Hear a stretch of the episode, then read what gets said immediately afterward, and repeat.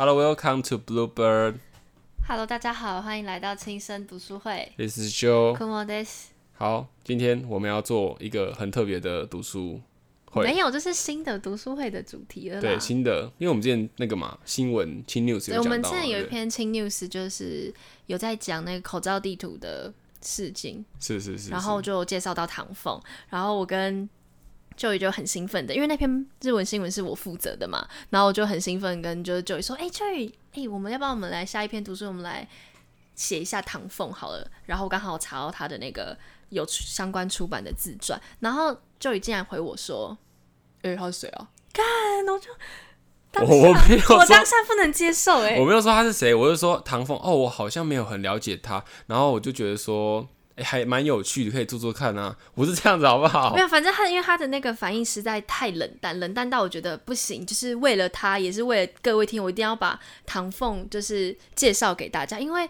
相信就算是你，你没有听过唐凤，你好，那你有听过唐凤的时候，他你有听过还有什么标签吗？他就是数位政委是我最常听到的啊，对，没错。那另外一就是部分，我自己对他的印象就是头发好像都没有在做保养，然后脸很大，头很大，啊，就是外表对外外观占比较多数，然后讲话的声音很小声，然后很慢，就他讲话口条听起来是很好，但是他的声音都是用那种嗯，各位大家好，就是我们今天要跟你们天才都这样啊天才的就是一个一个一个好好，你学的很好，谢谢。好，那唐凤其实在成名的时候，他的身上除了刚才 Joey 讲的一些外在的标签，嗯他其实有更多标签，就像是 IQ 一百八的天才啊，或者是自学儿童、骇客、黑客，或者是全台呃全球唯一一个跨性别的政府。部长级别的官员，嗯那这呢？这一次我们的选书就是选了一本叫做中文是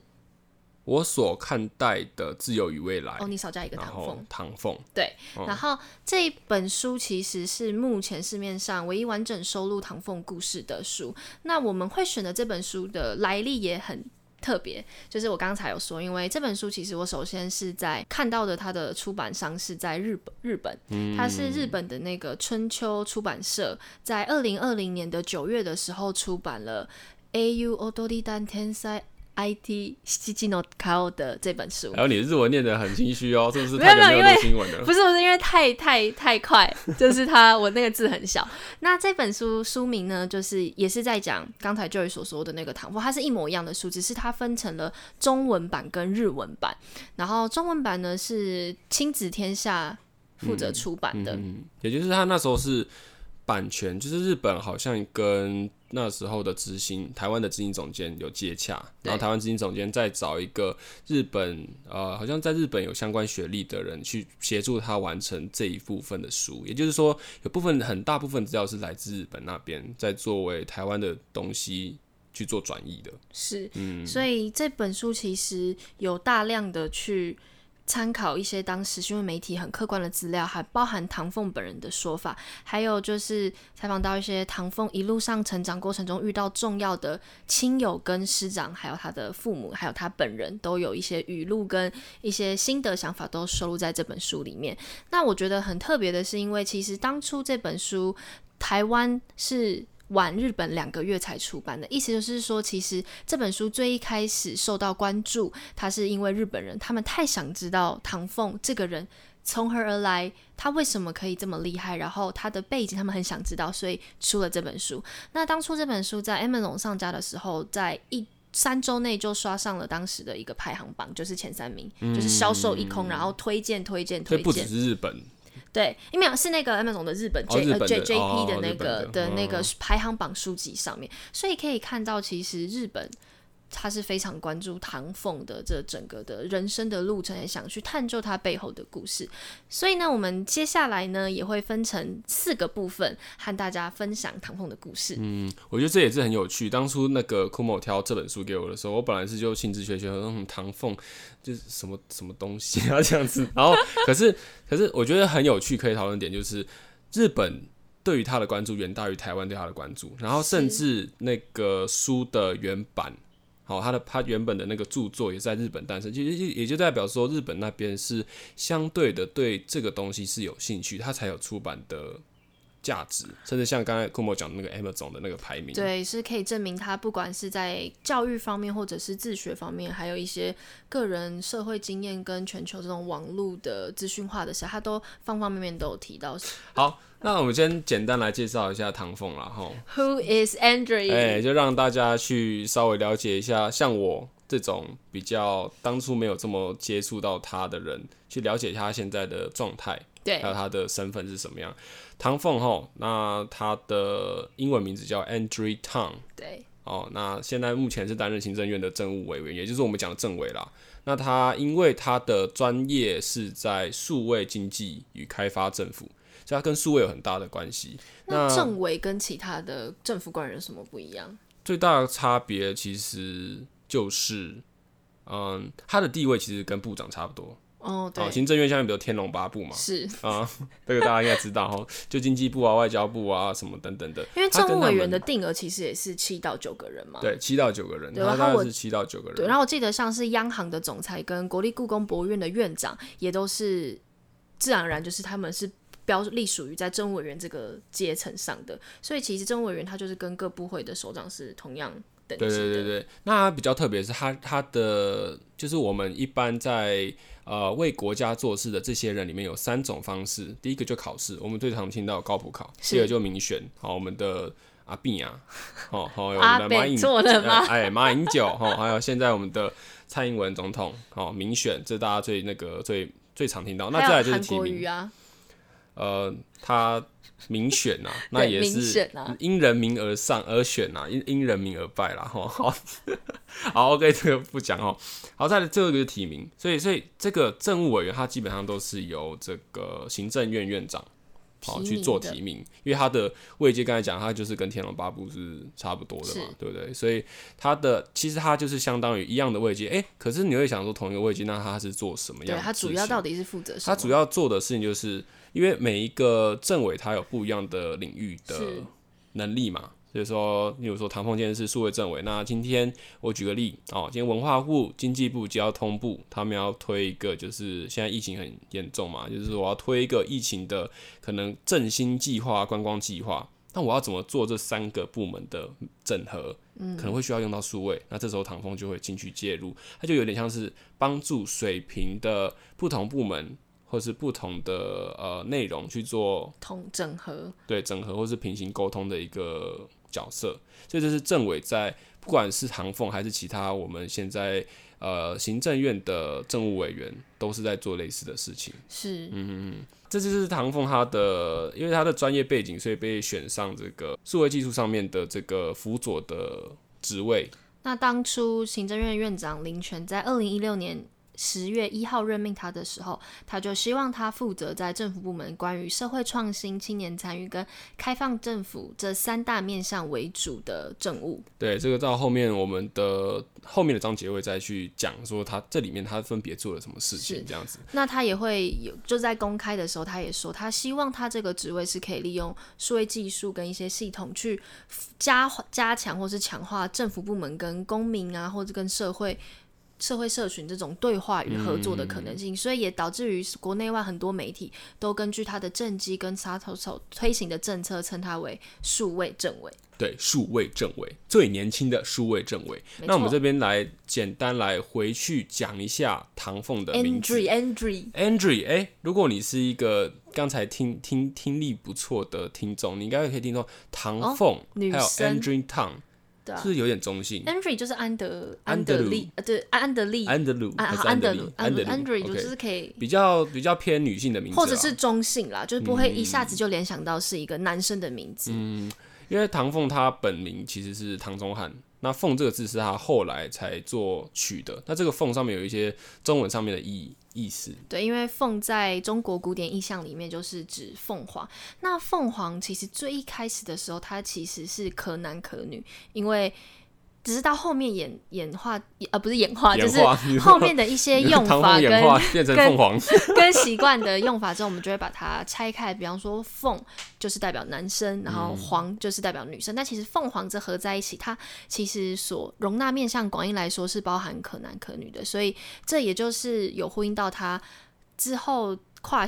成为他心理上面就是跨性别的那一块，他自取的英文名字跟这个也可以做。连接，因为他英文名字我记得是他网上的昵称叫 A U，也就是对对对那个。就是我们当初在看那个书名的时候啊，就是说，哎，那个 A U 到底什么意思？是念 A U 还是这个是日本的拼音？没有，他在那个网络上面的名字，他就是叫 A U。对，因为取自于他的英文名字前面的那个两个字。对，不是那个，不是那个什么化学化学元素的化学元素。我们一开始想说，哇，他这么的厉害。对啊，他连化学也把它当做命名哦。对。OK，那所以我们这个后面就会开始去介绍，我们现在先去介绍。说就是唐凤他的这个口罩地图的部分，嗯，因为可能很多人还是会不了解，说，哎，你刚才讲的那个，我还是不清楚他到底做了什么，跟他为什么我们有什么特别跟值得的要拿出来讲，所以我们等一下就会利用刚才 Joey 所说的，嗯，口罩地图，因为我们其实也在关注唐凤的时候，我们也发现他其实作为政委的成功政绩，其实比那种。天龙八部的那种部会首长都还要来的出彩跟鲜明一点。哎呦，你这样讲，措辞非常的谨慎。OK，鲜明一点啦，就是要在日本曝光大。度比较大，不不仅是日本，其实是全球。因为后来，因为他所做的这些口罩地图，然后在外媒，像是欧洲跟美国的媒体，然后也想要采访他，说他的历程跟他到底是怎么跨部门的整合。然后他那时候就运用一个那个 VR 的投影技术，然后及时的在台湾，就是因为他人在台湾那时候疫情，然后跟很多国际媒体接受采访或是回答问题。对，所以我们接下来就会想要用口罩地图的这个例子跟大家去做说明。OK OK。就应该也还记得二零二零年，就是去年年初的时候，口罩恐慌还有口罩国家队的事件吧？你有还有印象吧？你说二零二零年还是二零一九年？二零二零啊，二零二零年初嘛，对啊，那时候是对我还记得。好，那我们就帮你，真的很难搭。好 啦好啦，然后那我好，既然就是就已经没有要接话，我还是跟那个忘记，我来做一个简单回溯了哈。是在二零二零年的时候，哎。好像发生了什么事情，导致这个口罩像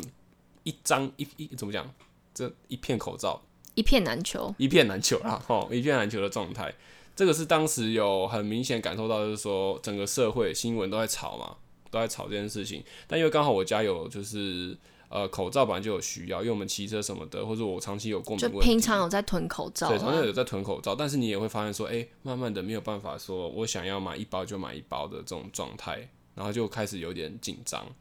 的情况出现。好，所以我们接下来就是我们会帮各位整理出口罩地图的整个时间线，然后跟大家去说明唐凤到底在哪一个关键节点出现，然后让这整件事情比较顺利的，还比较有效率的去进行。那其实就跟刚才就宇所说的那个时间点是在一月。二十一号的时候，台湾其实出现了第一起新冠病毒的本本土案例，那就造成了社会恐慌。不要这种抽气声，那种有时候制造一点那种恐慌感。对，那种社会开始恐慌，因为在这之前，其实台湾人民对于戴口罩这件事情都是属于一种比较没有这么紧张的状态，有点。说是开玩笑，说什么？哎，你带了，那我就不用带啦。这种对对对，相对比较没有那么谨慎了。对，就是整个学校都可以这样，因为我们有个教授就很靠背啊，我不是哎，有个教授就是这样，他就说哦，这是大家口罩戴好哈，我就不戴了哈。对，就是有这种，就是没有这么严谨，因为也可能是没有相对应的罚款跟规则啦。那开始因为台湾出现了第一起病例之后，社会开始恐慌，所以大家就开始疯狂的抢购口罩，就跟那种台风天，你就预预期心理啦，因为。台风天就想要先买青菜，就会囤。那口罩更是这种属于不会腐败的那种，因为它不是生鲜食品嘛，所以你买口罩，我可以三个月再用啊，我可以。因为它有加防腐剂啊。好，这 没有开玩笑，开玩笑，没有啊，我开玩笑的哦。这个是错误性假讯息哈，对假讯息，对，所以因为口罩需求量突然的提升，再加上它那时候正逢过年期间，所以很多本土的口罩生产。厂的产能不足以应付当时的一些需求，因为人家也要过年呢。对于台湾人来说，年假是非常重要的一个一个一个假期，所以引发了社会抢购风潮的时候，其实会造成口罩的分配不均，还有囤货的风潮，就是让真正有需要的人其实都买不到。所以那时候就是由行政院出面和口罩工厂谈，就说：“哎，要不要？我知道就是。”过年期间，当然你们工厂能不能就先再开一两条生产线啊？就是拜托帮一下忙。所以这也是促成后来出现的那个口罩国家队，没这个大家错应该都不陌生吧？对，就是我听起来好威风哦。对啊，就是你看，我今天哎、我今天不是想要赚钱哦，我不是说什么哦那个年假 double 薪水，我不是，我是救国家。我是因为国家，对，我国家需要我，我能对够待在家里吃年夜饭吗？不行，我能够留在家里好好的看综艺大热门吗？不行，我必须要出来生产口罩。对 对，好，OK，好，所以其实那政府已经开始有了动作，但实际上民间的反应其实来得更强烈一些，因为在当时，因为南不能说南北，可是的的确是因为北部的。资源可能比较丰富一点，所以造成一些中南部还有东部的一些口罩资源就比较稀缺，所以在南部的有一位就是叫吴张伟的这个工程师，因为他发现他的亲朋好友都一直跟他抱怨说，哎、我跑好几家 Seven 呢，都买不到口罩什么什么的，所以他利用他本身的专业，就是软体工程师，他就自己写了一个可以去定位到说，诶，现在家里附近或是我现在身上，我现在身边周边的这个 Seven 还有没有口罩？所以在二月二号的时候，他就熬夜让口罩地图诞生。那他当初也只是希望说，用自己的力量去。解决新亲亲朋好友发现的一些问题，所以他那时候就用了一个 Google 的付费资讯的一个软体，意思就是说，如果你的流量、点击率跟使用率越高的话，你的收费也会越高。那他后来就是把它放在他的个人的社群媒体上面分享，没想到睡一觉起来。哦，不得了！仅仅六个小时就创造了五十万的点击次数跟分享。这应该是要很开心的事情，但是好像不太开心。对，因为我刚刚说了，他使用了付费资讯的 Google 地图，所以六个小时也产生了六十万的台币费用。六十万台币我可以买很多口罩。好 OK，好，所以其实那已经其实张伟呃不吴张伟的工程师，他这个动作其实没有啦。那你要不要讲一下吴张伟的英文的名字？吴张伟的名字。英文英文。Howard，Howard，对。我们一开始看到你说，哎、是浩浩是那个浩浩吗？说哇 YouTube 斜杠哎、斜杠写起来，没有，他是 Howard，他是他的工程师的那个代代称这样。那 Howard 他其实也是希望透过他自己的力量去改善一些社会问题，就是我刚才讲的可能口罩分配不均或者是资讯落差等等的需求。哎，即使其实这边帮大家简单讲一下，就是那时候即使口罩国家队出来之后，对呃口罩的供给上升了没错，但是买的人还是拼命的买，对啊，就跟你囤货没有人去做这个截止动作，所以变成说我今天可能突然需要一点点，我只是需要一张而已，我要带我阿公去医院看病。对我可能就是有一种特殊需求嘛对，然后我也买不到，那对这样子怎么办？求助无门，所以吴展伟他做的这个举动。然后又发生了这么多人的点击次数，就是间接的透露出社会它其实是需要这样，子的就是一解个社会问题。对，对，所以呢，唐凤这时候就出现了，他透过了一个 G 零 V 的民间社群新创基地。那 G 零 V 之后，我们也会在其他的篇幅跟大家详细的介绍，这边就简单跟大家讲一下。嗯，那 G 零 V 它简单来讲，它是一个有一群哦会写软体的工作者，那这些工作者他们不是签署任何契约，对。它有点像 NGO 的状态啦，自愿自齁对自发性的。发性的。呃工作者，他们在二零一三年的时候组成的，那里面的人哦有高嘉良。哦，吴太辉、具小薇等等，那这个之后到再会再跟大家提到，他这他们这个 G 零 V，简单来讲，他们就是由这些人组成。那他一开始的组成原因也是因为跟公民之间，哦，公民社会之间有一些嫌隙跟冲突，或者是有事情需要解决，他们才创立起来的。最简单来讲，但我们后面会在这做比较详细的他的介绍。对，简单来说，就是他希望 G 零 V 就是用一个他们自己的专长跟专业去解决一些社会问题，然后积极的增加公民参与程度。好，那所以呢，唐凤就利用这个社群 G 零 V，他找上了吴展伟，因为他发现这个新新创的超商口罩地图是这么的迫大众迫切需要，而且使用度这么高，于是他。向他提出了邀请，因为他就跟吴长伟说：“诶，我们接下来呢，政府希望把口罩地图应用在我们接下来政策当中，也就是由药局取代超商领取口罩这个动作，所以他希望能跟吴长伟合作，说那能不能把这个那个超商口罩地图改写成跟我们药局这边做合作呢？这样好，让我们接下来的政策也可以顺利的推行。那这边药局代替超商领取，也就是我们后来所生的实名制啊，对，就是健保卡，然后领多少张单号、单号、双号，然后分天这样子。对于是吴章伟呢就一口答应，因为他本身也就是希望可以解决社会问题嘛。嗯然后他就自自己呢就找了六个那个 GDG 的志愿者，组成了这个开发团队，接下来这个任务。嗯，GDG 它我自己上网查，它是简称是来自于 Google Developer Groups，它可它跟 G 零 V 一样，也是就是一些软体工作者的社群，但是它是比较针对 Google 开发部门的，好，所以它是一个比较。嗯，跟 GDV 比较不一样的社团，但是一样是由软体工程师组成的一个小社团。是简单来讲是这样子。好，所以他在 GTG 里面找到了六名的志愿者，嗯然后组成了这个民间的开发团体。那得到了民间这边的合作意愿之后呢，唐凤在隔天二月四号，他马上向行政院长苏成章提案报告，也当下就获得院长定案且执行。所以唐凤呢就回到了政府机关，他整合了。会利用到的一些部门，像是卫福部、机关署、资讯处等等，他将这些资料全部都整合、汇整好、确认正确之后呢，开放给这个民间的开发团队使用，同时也积极的保持与开发小组这一端，还有政府政院这边的各部会的。资讯资管处这边联系，就比方说我有什么问题，或是有什么资讯不正确，他就马上跳出来处理，就让这边就得了及时的回馈反应，所以也就在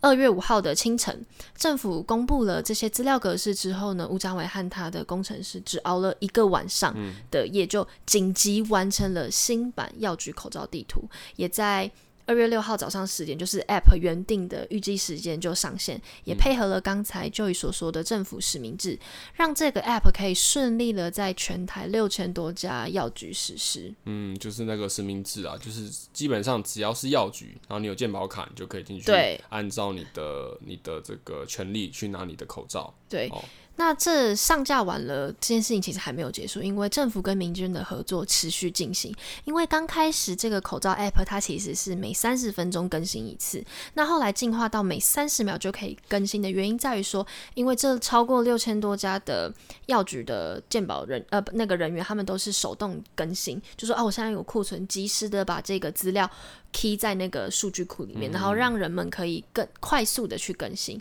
所以呢，这之后口罩地图的版本甚至超过了一百四十种，有各种语言的啊，或者各种装置、各种电子三 C 载体的版本。更特别的是，视障者也找到了他们能使用的语音版本、语音查询版本。百百种的这个不同的版本，，啊而且特别是也是保障一些相对社会上比较弱势团体的这个版本，所以我就觉得这个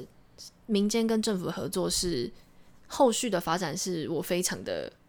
我非常的认认同，我非常的喜欢。那跟大家报告一下，这个新版的药局口罩地图，从二月六号上线开始到四月三十号，累积了一千六百万人次的使用量。但后来因为因为我们口罩国家队持续的在生产口罩嘛，所以慢慢的供需已经达到平衡，所以之后药局也没有排队人潮了，这个 app 就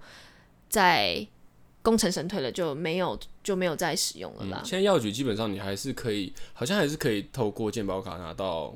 口罩，但已经不需要了。对啊，因为我 Seven 就就其实买得到，我现在走进去就买得到。盒一盒，其实你在哪一个地方都，可以我全年直接买两盒这样。对，库某都戴一些很夸张的口罩。对，就讲到这个，就是因为我每次如果我们在疫情没有这么严严峻的时候，我们常会见面，可能录音什么的，然后他就会说：“嗨呦，戴什么什么阿花的口罩什么的。”我就说：“拜托，这是客家花布。”那就是客家精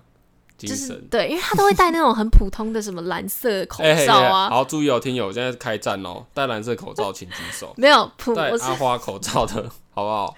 口罩也是设计感的那种潮流的，一个潮流嘛，它也象征了这个阶层地位我。没有，这是纯粹兴趣。好了，其实这边只是要体现说，就是说口罩它的供给到后面已经足以说让人民去挑选喜欢的颜色或是喜欢的花样了。好，对，那这个事件结束后呢，唐凤自己认为他在很多的媒体公开采访，或者是他自己的个人社群网站也说，他觉得他自己在这整件事情中，虽然媒体大肆的报道说哦唐凤什么什么，但他觉得他自己只是一个串联者。他事实上是了解了这两方双方或是三方的需求之后呢，他把。整资源整合了之后，然后让双方的资讯平等，不要有落差。双方是哪双方？就比方说以考地图为例，就是展伟他这边的开发团体，工程工程师团体，对，跟政院这边的资讯是对等的。就是资讯正院说，哎，我这边已经整理好了什么什么的，提供你哪一个阶段的资讯，然后这边要确认他有收到，而且是无误的，就是两边不要有这种沟通上的误差。嗯，做媒合的动作了。是。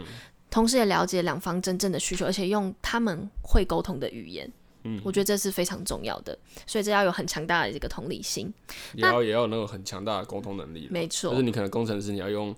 他们的语言，他们他们他们的那种逻辑逻辑。来讲，然后你要跟那个什么正院的要哎要那种那种程序上要先礼后兵啊，这种感觉类似类似我不知道，我只是举例。那唐凤他自己其实他承认他自己其实只有写了一个入口程式，叫做口罩供需资讯平台，也就是把所有刚才说的一千不一千四百种版本列在一个一个这个入口平台上，给民众可以更。开放跟更直接的去选择自己是需要的版本。嗯，也就是说，基本上你只要今天有办法接触到三 C 产品，有网络，你就可以使用这个 app，它的那个触及量可以碰到更多的人，这样子。对，那我们总结呢，透过这个口罩事件呢，其实我觉得。就是让我们看到了政府、民间还有企业的合作的可能性，因为像是这个新这个 App 原本是从民间的社群新创基地，也就是 Howard 开始自发性的想要解决这个社会问题所提出的。那后来呢，有加上了政府，因为政府它提供了开放资讯，联合了卫福部机关署资讯处等等的。开放资讯，那第三个就是企业公益赞助。大家觉得说，哎，刚有对啊，有没有那企业？对，就是 Google。因为刚才我说吴张伟他在一开始就用了这个初代的地图，它产生了六十万的账单。那 Google 知道这件事情之后，就觉得，哎，其实 h o r r 他其实想要解决的这个社会问题，他同时也达到了这个目的，所以他就大手一挥，因为他们 Google 其实每年都有规划给那个公益赞助的那个。额度，所以他就说：“哎，那这就算是公益赞助啦，那就就是也很期待，对，也很期待，就这个整个社会台湾能赶快度过这个疫情。那最后一点就是唐凤政委的串联跟沟通，所以这四角缺一不可，也就是让四个角都持续的贡献，然后合作，也让这整件事情非常的。”顺利的完成，所以也再次呼应到了唐凤的主张。因为唐凤一开始他做这个数位政委，他想要的就是透过一些数位技术，也就是他本身的专业能力，去解决一些公务公部门的一些问题，也达到了政府跟民间对话跟合作的可能性加强啦。所以作为这中间关键的串联者，他其实需要具备的有像是刚才说的同理心。沟通之外，也需要包容多元声音，而且也要具有公信力，就是信任啊。就是为什么 Horror 要信任你？那为什么行政院院长要信任你？的这种公信力，并不是因为你是数位政委，我就要听你的，对吧？它是有一种公信力。嗯，那这部分就是我们今天做的口罩地图这样的解析，是要让大家更明白说唐凤他在里面担任角色。那当然也不是刻意要去强化说唐凤他有多么了不起，只是说在整个串联上面说，哎，唐凤他担任的角色是对，然后他有哪一些特质是在。之后可能不只是我们，还有一些不只是唐凤听众朋友们也可以去挖掘，说，哎，我们就好奇唐凤到底是在哪一个生命路程上去培养或是去学习到这些特质呢？因为其实唐凤他的人生故事并不是这么顺遂。嗯，就我们看完，应该说我们我们看啦，或者我们自己在过生活的时候，多少也会碰到一些波折啦。那唐凤他今天有这样子的政绩，跟他有这样的作为，他是。怎么？他发生了什么事？他以前发生什么事？对，所以我们接下来就会一步一步的让带着大家回到唐风人生的每一个重大节点，有青少年时期关于教育自学的，或者是在刚步入社会，然后加入 NGO 的理念支持社会，就是有关社运的一些。那你们期待听？你们期待听到哪一些故事呢？可以留言让我们知道。Apple Podcast 或是 First Story 的那个留言啦。OK。那我们下集节目见喽。好，那记得给我们五颗星哦。好，没关系啦。好，OK，Thanks for your listening. This is Joe. Come on, this. See you next time. 拜拜拜。拜。